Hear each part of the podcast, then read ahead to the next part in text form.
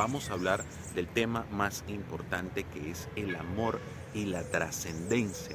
Tener la oportunidad de entender de que el amor empieza primero con uno mismo, con el amor propio, con el disfrute y la vivencia y la experimentación al máximo de la mejor compañía que vas a tener en tu vida, que eres tú mismo.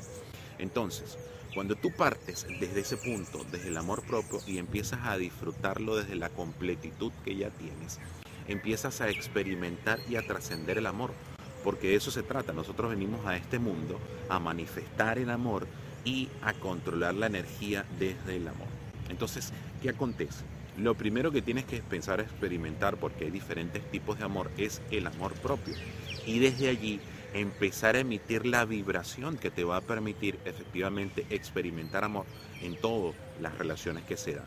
Y ojo, hay que empezar a separar el amor y diseccionarlo porque en esta dimensión, en este planeta, en este lugar del universo, nosotros experimentamos el amor en diferentes ámbitos y en diferentes facetas.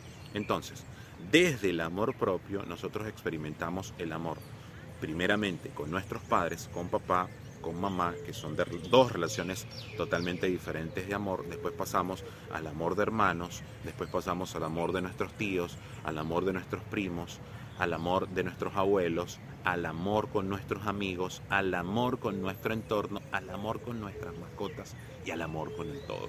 Entonces fíjate que todas esas diferentes escalas, prismas, por así decirlo, el color, por ejemplo, la luz cuando pasa a través de un prisma se descompone en siete colores. El amor es así. Nosotros somos pruebas de amor pero cuando tenemos la oportunidad de empezar a experimentarlo, lo vamos a empezar a vivir de diferentes etapas.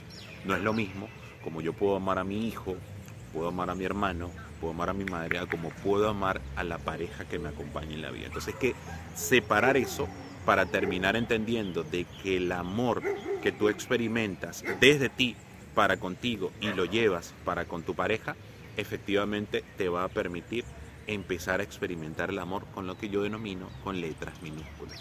¿Y cómo es eso?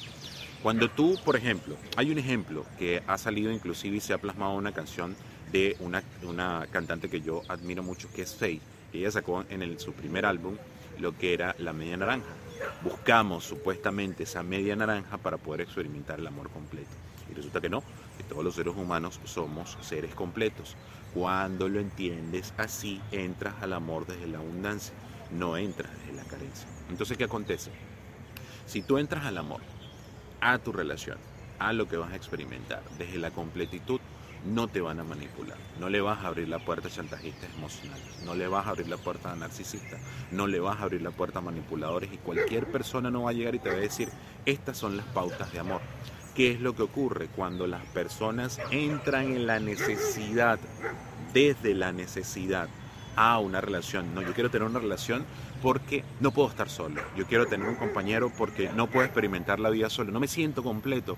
Y resulta y acontece que cuando tú haces eso desde ese punto de vista, efectivamente le empiezas a ceder la responsabilidad y empiezas a creer que si la otra persona no está presente, que si la otra persona no te completa, ¿qué ocurre?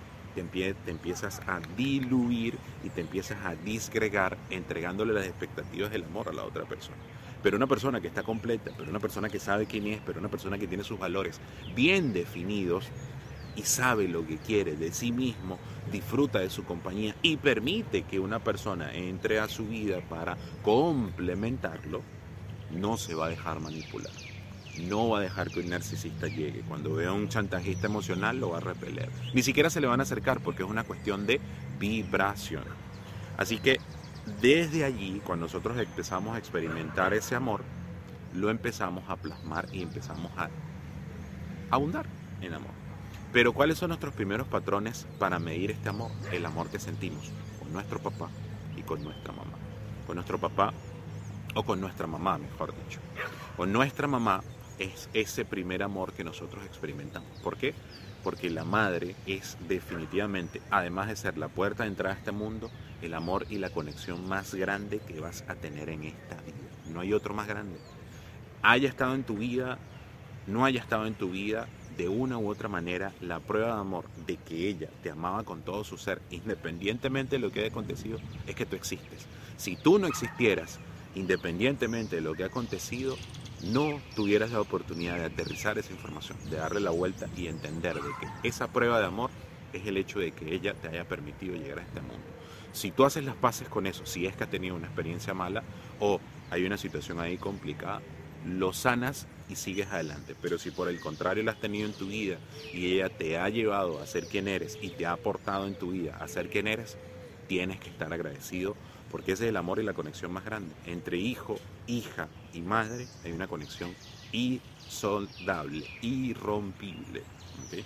Ahora, el segundo amor que tú terminas experimentando es el de tu padre. Tu padre es la otra figura.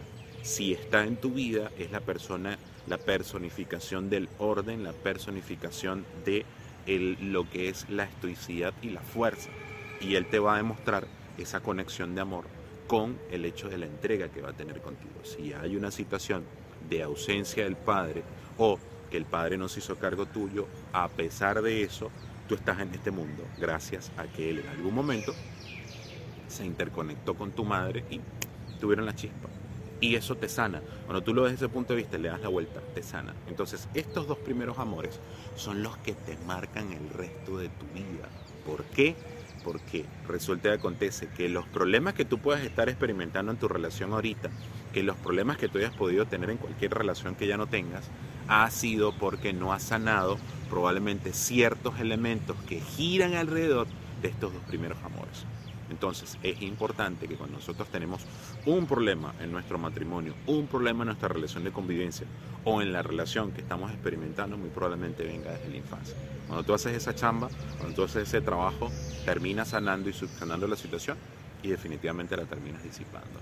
Ahora obviamente a partir de aquí vienen amores que se van experimentando. No es lo mismo amar a tu padre o amar a tu madre como amar a tus hermanos, si es que los tienes. No es lo mismo tampoco amar a lo que son tus tíos, tus abuelos o tus primos, que algunas personas los tienen y otros no. A partir de allí, de ese núcleo familiar que va saliendo del primer anillo, del segundo anillo, cuando ya sales de allí y entras en el lado de la amistad, tú a una persona que entras con fraternidad y con amistad no la vas a amar igual que como amas a tu pareja o amas a tu familia, pero lo amas como un hermano de vida. Además de eso, está el amor por las mascotas. Que el amor, mira, hay mascotas que marcan tu vida. Mi primera mascota cuando yo era niño se llamaba Coco y toda la vida lo he recordado porque fue mi primer perrito.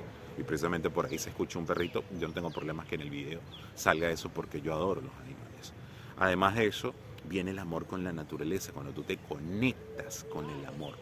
Y finalmente cuando te conectas con el todo, o sea, que tú estás agradecido desde el amor con tu vida.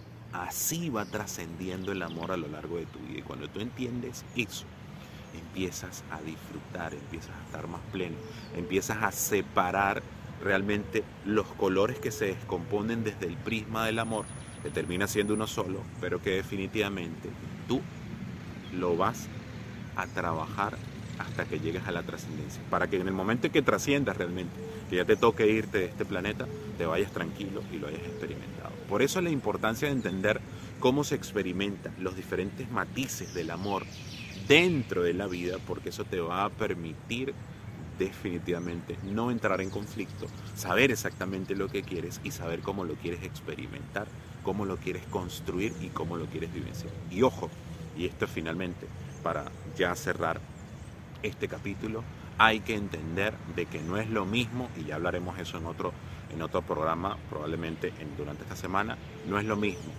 la atracción que el gustar, que el enamorarse, que el querer y que el amar. El amor se construye, las otras se experimentan.